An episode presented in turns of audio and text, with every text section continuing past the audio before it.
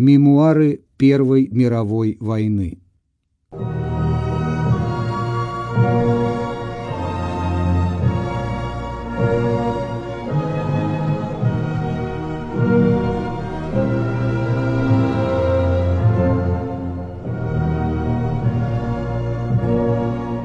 Ernst Junger in Stahlgewitter. Эрнст Юнгер в стальных грозах.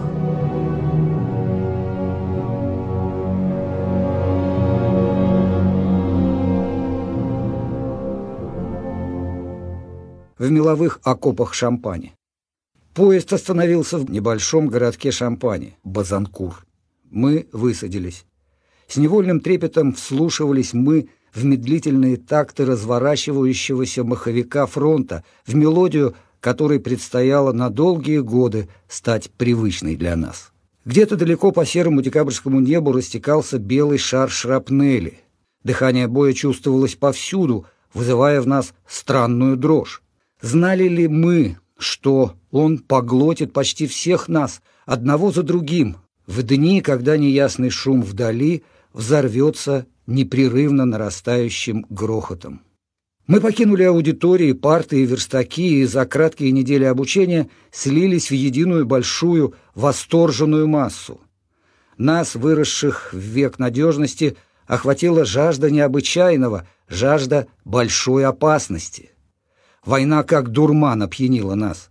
Мы выезжали под дождем цветов в хмельных мечтаниях о крови и розах.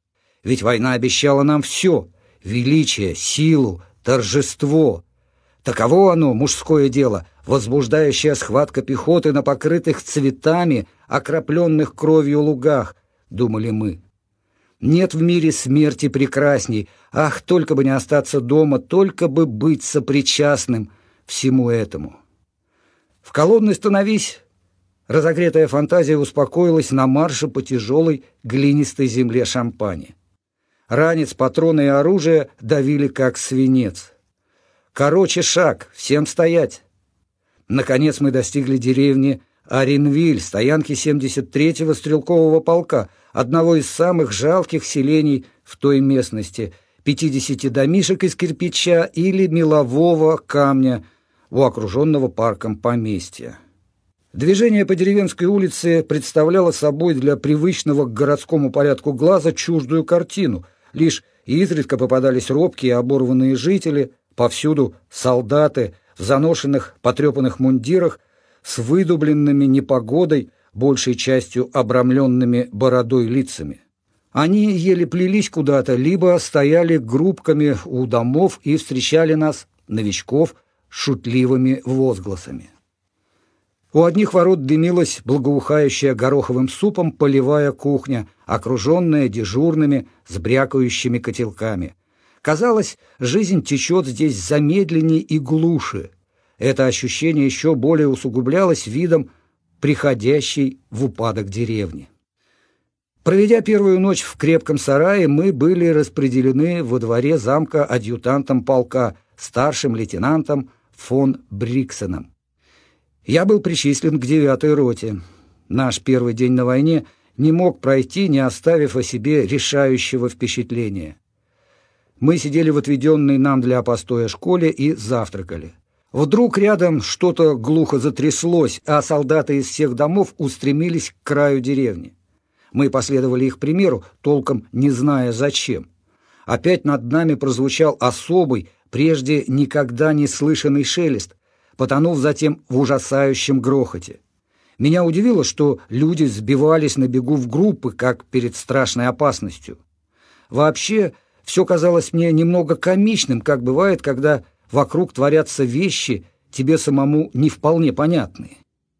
Вслед за тем на пустынной деревенской улице появились закопченные фигуры, тащившие на брезенте или на перекрещенных руках темные свертки – с угнетающим ощущением нереальности я уставился на залитого кровью человека с перебитой, как-то странно болтающейся на теле ногой, беспрерывно издававшего хриплое «помогите». Как будто внезапная смерть еще держала его за горло. Его внесли в дом, с которого свисал флаг Красного Креста. Что же это было? Война выпустила когти и сбросила маску уюта. Это было так загадочно, так безлично. И не то, чтобы думалось о враге, таинственном, коварном существе где-то там. Это совершенно новое для нашего опыта событие произвело такое впечатление, что требовались усилия для его связного осмысления. Как будто что-то привиделось средь ясного дня. Снаряд разорвался вверху у портала замка и швырнул кучу камней и осколков ко входу, как раз когда вспугнутые первым выстрелом обитатели устремились из арки ворот. Он поразил тринадцать из них, в том числе и маэстро Гепхарта, хорошо памятного мне еще по концертам на променаде в Ганновере. Привязанная лошадь, прежде людей, почуявшая опасность, вырвалась на несколько секунд раньше и проскакала, невредимая, во двор замка. Хотя обстрел мог возобновиться каждую минуту, какое-то властное любопытство тянуло меня к месту несчастья. Недалеко от портала, куда попал снаряд, болталась дощечка, на которой рука какого-то шутника написала слова «гиблый уголок». Похоже, замок был уже известен как опасное место. Улица краснела лужами крови. Продырявленные каски и ремни лежали вокруг. Тяжелая железная дверь портала была искромсана и изрешечена осколками. Тумба была обрызгана кровью. Я чувствовал, что глаза мои как магнитом притягивают к этому зрелищу — глубокая перемена совершалась во мне. В разговоре с товарищами я заметил, что этот эпизод многим сильно поубавил воинского энтузиазма. О том, что он подействовал и на меня, говорили многочисленные ошибки слуха, заставляющие меня принимать громыхание каждой проезжающей мимо повозки за роковой звук злосчастной гранаты. Впрочем, это вздрагивание при каждом внезапном и неожиданном звуке сопровождало нас потом всю войну. Катился ли мимо поезд, падала ли книга на пол, раздавался ли ночной крик, сердце сразу замирало в ощущении большой неведомой опасности. Это было знаком того, что человек четыре года провел под боевым пологом смерти. Ощущение это так глубоко проникало в темную область, лежащую за гранью сознания – что при всяком нарушении обыденности смерть словно выскакивала в окошко, подобно тем механизмам, где изображающий предостережение привратник регулярно появляется над циферблатом с песочными часами и серпом в руках. Вечером того же дня наступил долгожданный момент, когда мы, тяжело нагруженные, двинулись на боевые позиции. Через торчащие в таинственном полумраке развалины деревни Бетрикур – Путь вел нас к одинокому, запрятанному в еловой чаще охотничьему домику, фазаннику, где находился резерв полка, к которому вплоть до этой ночи была приписана девятая рота. Ее командиром был лейтенант Брамс.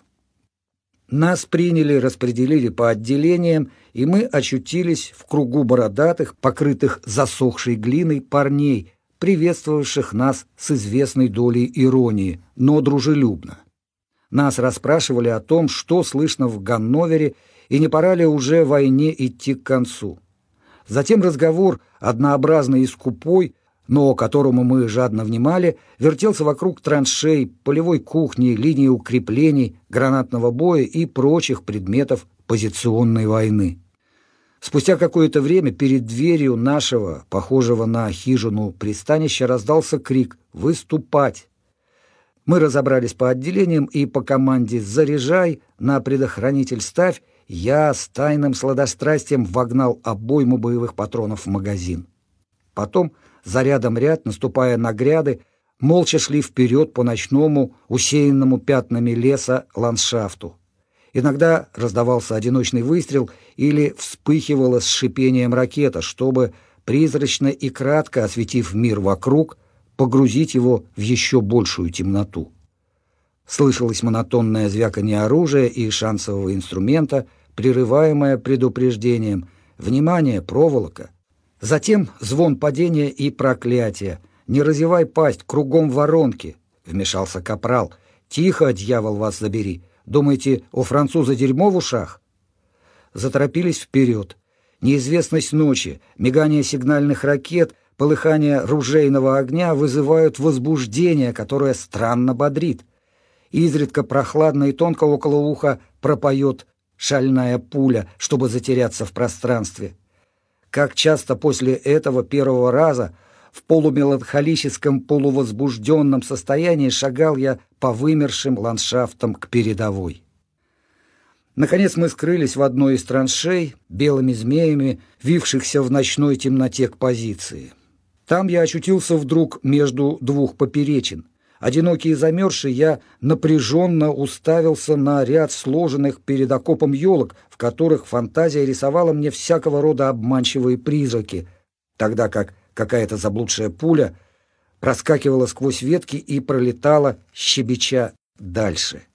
Единственным разнообразием в это бесконечно длившееся время стало то, что за мной зашел один из товарищей постарше, и мы с ним неловко пробирались по узкому длинному ходу на форпост, где опять-таки обозревали лежащую перед нами местность. На два часа нам позволили забыться усталым сном в холодной меловой норе. Когда засерело утро, я оказался таким же бледным и вымазанным глиной, как и прочие, как будто я уже долгие месяцы вел эту кротовью жизнь. Позиция полка тянулась по меловой поверхности Шампани против деревни Ле-Года. Справа она прислонялась к растерзанному леску. Все, что осталось после гранатного боя, далее шла зигзагами по гигантским полям сахарной свеклы, откуда торчали красные штаны убитых в атаке французов, и кончалась руслом ручья – через который во время ночных вылазок поддерживалась связь с 74-м полком. Шумел ручей, проходя через плотину разрушенной, окруженной сумрачными деревьями мельницы. В его водах уже несколько месяцев лежали мертвецы французского колониального полка с лицами, будто из почерневшего пергамента.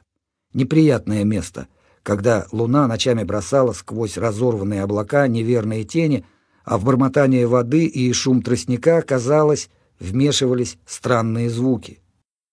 Служба была самой напряженной, какую только можно себе представить. Жизнь начиналась с ранним рассветом, когда весь состав уже должен был стоять в траншее. С десяти часов вечера до шести часов утра разрешалось спать одновременно двум человекам от отделения. Таким образом, каждому доставалось по два часа ночного сна – хотя обычно из-за ранней побудки, поисков соломы и других дел он длился всего несколько минут. Постовые находились либо в окопе, либо забирались в многочисленные норы, связанные с позицией, прорытыми длинными ходами сообщения. Своеобразная охрана из-за ее опасного положения в ходе позиционной войны вскоре отмененная. Эти бесконечные, ужасно изнуряющие ночные дежурства в ясную погоду и даже в мороз были еще сносны, но они становились мучительными, если, как обычно в январе, шел дождь. Когда сырость проникала сперва сквозь натянутый над головой брезент, затем под шинель и мундир и часами стекала по телу, и мы впадали в такую тоску, что ее не мог облегчить даже шлепающий звук шагов приближающейся смены. Утренние сумерки освещали изнуренные, измазанные мелом фигуры, которые, стуча зубами и с бледными лицами, падали на гнилую солому протекающих блиндажей. Эти блиндажи то были прорытые в мелу, открытые в сторону окопов норы с нарами из досок, присыпанные горстью земли. После дождей в них капало еще много дней спустя. Наверное, это черный юмор снабдил их соответствующими табличками «Сталактитовая пещера», «Мужская баня» и тому подобное. Пытавшимся обрести в них отдых приходилось высовывать ноги в траншею в качестве неминуемого капкана для проходящих. При таких обстоятельствах о сне днем, конечно, не могло быть и речи. Кроме того, надо было два часа отстоять на дневном посту, чистить траншею носить еду, кофе, воду и всякое другое. Понятно, что эта бесприютная жизнь оказалась для нас очень суровой, особенно потому, что большинству из нас настоящая работа была до сих пор известна только понаслышке. К тому же нельзя сказать, чтобы нас здесь встретили с той радостью, на которую мы рассчитывали. Старослужащие скорее пользовались всяким случаем взять нас в форменный оборот, и всякое тягостное или внезапное поручение само собой доставалось новичкам. Этот пришедший на войну еще из казармы и не улучшавший нашего настроения обычай исчезал, впрочем, после первого же совместного боя, когда мы сами уже считали себя старослужащими. Время, пока рота находилась в резерве, не было особенно уютным. Мы стояли тогда в фазаннике или в роще Иллер, в покрытых еловыми ветками землянках, чья пропитанная туманом земля хотя бы излучала приятное тепло испарений. Иногда приходилось просыпаться в луже на дюйм глубиной, и хотя я до сих пор только понаслышке знал, что такое ломота, уже через несколько дней этой всепроникающей влаги чувствовал боль во всех суставах. Во сне было ощущение, будто железные пули бродят по всему телу. Ночи же служили не для сна. Их использовали для углубления многочисленных ходов между окопами. В полнейшей тьме, если не светил француз, приходилось с упорством сомнамбулы следовать по пятам копающего впереди. Только бы не было отрыва, и затем часами длившегося блуждания в лабиринте окопов. Землю, впрочем, копать было легко. За тонким слоем глины и перегноя прятался мощный пласт мела, мягкую структуру которого кирка прорезала без труда. Иногда выскакивали зеленые искры. Эта сталь натыкалась на попадающиеся в камни кристаллы железного колчедана величиной с кулак. То были сросшиеся в шар кубики, сверкающие при ударе золотым блеском. Лучом света в этом скудном однообразии было ежевечернее прибытие к краю рощи полевой кухни, от которой при открывании котла распространялся сытный дух гороха с салом и прочих чудесных вещей. Однако и здесь имелось свое темное пятно — сушеные овощи, которые разочарованные гурманы обзывали колючкой или потравой полей. В своем дневнике от 6 января я нахожу такое замечание.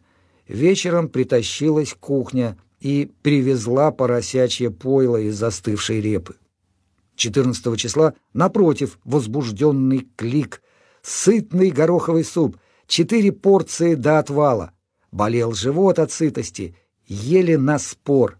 Обсуждалось, в каком положении можно больше натолкать. Я был за стоячее. В изобилии раздавали розовый шнапс, наливаемый в крышки котелков. Он отдавал спиртом, однако в холодную сырую погоду был в самый раз. Табак также шел крепких сортов, но по норме. Образом солдата тех дней, каким его запечатлела моя память, был часовой, стоявший у амбразуры в остроконечной серой каске со сжатыми кулаками в карманах длинной шинели, пыхающий своей трубкой над ружейным прикладом. Лучше всего были выходные дни в Оренвилле, когда мы отсыпались, чистили вещи и занимались учениями. Рота стояла в крепком сарае, входом и выходом из него служили похожие на куриный насест лестницы. Хотя помещение было забито соломой, в нем стояли печи. Когда-то ночью я подкатился к одной из них и проснулся лишь благодаря усилиям энергично тушивших меня товарищей. К своему ужасу я обнаружил, что мой мундир сильно обуглился сзади, так что долгое время пришлось разгуливать в костюме на манер фрака. Короткое пребывание в полку основательно лишило нас иллюзий, в которых мы выросли. Вместо ожидаемых опасностей были грязь, работа и бессонные ночи, для преодоления коих требовался тот род мужества, к которому мы были мало расположены. Еще хуже была скука для солдат более убийственная, чем смерть. Мы с надеждой ждали атаки, выбрав, однако, для нашего здесь появления самое неудачное время. Всякое движение на фронте прекратилось. Мелкие тактические действия проводились лишь в той мере, в какой служили расширению позиций или наращиванию огневой мощи обороны. За несколько недель до нашего прибытия некая рота после слабой артподготовки отважилась на одну из таких локальных атак на отрезке какие-то 100 метров. Французы угробили нападающих, из которых лишь единицы добрались до своих проволочных заграждений. Несколько оставшихся в живых переждали ночь, прячась в ямах, чтобы под защитой темноты вернуться на исходные позиции. Постоянное людское перенапряжение объяснялось еще и тем, что ведение позиционной войны, требовавшее сил на устройство быта в других условиях, было для нас вещью новой и неожиданной. Великое множество постов и непрерывные земляные работы в большинстве своем были не нужны и даже вредны. Не в мощных укреплениях было дело, а в силе духа и бодрости людей, стоявших за ними. Постоянное углубление траншей, может, и уберегало чью-то голову от выстрела, но в то же время, однако, создавало зависимость от защитных сооружений и привычку оставаться в безопасности – от которой потом было трудно отказаться. Усилия, направленные на поддержание укреплений в должном порядке, все увеличивались, но самым неприятным было наступление оттепели, превращающее схваченные морозом меловые стенки траншеи в бесформенное месиво. Правда, мы слышали в окопах свист пуль, пару раз получали несколько снарядов из ремских фортов, но эти мелкие военные происшествия далеко не оправдывали наших января. Впрочем, таившаяся за этими незначительными событиями кровавая действительность иногда давала о себе знать. Так, 8 января в Фазанник попал снаряд и убил батальонного адъютанта, лейтенанта Шмидта. Говорили, что командир артиллерии французов, руководивший обстрелом, будто бы оказался владельцем этого охотничьего домика. Артиллерия стояла сразу же за позициями. Даже на передовую линию было выдвинуто боевое орудие, заботливо упрятанное под брезент. Разговаривая с пушкарями, я услышал к своему удивлению, что свист пуль беспокоил их гораздо сильнее, чем попадание снаряда. Так всегда. Опасности собственной профессии воспринимаются более спокойно и кажутся менее страшными. К началу 27 января с двенадцатым ударом в полночь мы трижды прокричали мощное «Ура!» в честь нашего кайзера, и по всему фронту, сопровождаемые неприятельскими орудиями, запели «Славься ты в венце победы!». В эти дни случилось неприятное событие, чуть было не приведшее мою военную карьеру к преждевременному бесславному концу. Рота находилась на левом фланге. Утром после бессонной ночи мне пришлось отправиться вдвоем с товарищем на пост. Из-за холода я накинул на голову одеяло, что было запрещено, и прислонился к дереву, поставив винтовку в кусты. Услышав внезапно шум сзади, я схватился винтовки, она исчезла. Дежурный офицер подкрался ко мне и потихоньку вытянул ружье. В качестве наказания – он самовластно послал меня, вооруженного лишь киркой, в сторону французской линии постов, метров на сто вперед. Детская затея, едва не стоившая мне жизни. Как раз во время этого нелепого наказания группа из трех волонтеров проползала широкой полосой камыша у края ручья и так неосторожно шуршала в высоких зарослях, что сразу была замечена французами и обстреляна. В одного из них его звали Ланг, попали, и мы никогда его больше не видели. Поскольку я находился совсем близко, известная часть общего залпа, нередко применяемого в то время, пришлась и на меня. Ветки ивы, у которой я стоял, хлестали меня по лицу. Я стиснул зубы и из упрямства не двигался с места. Меня забрали с наступлением сумерек. Мы от души радовались, когда нам сообщили, что мы окончательно покидаем эту позицию и отпраздновали наше прощание с Оренвилем в большом сарае крепким пивом. 4 февраля 1915 года, после подмены нас саксонским полком, мы вышли на Базанкур.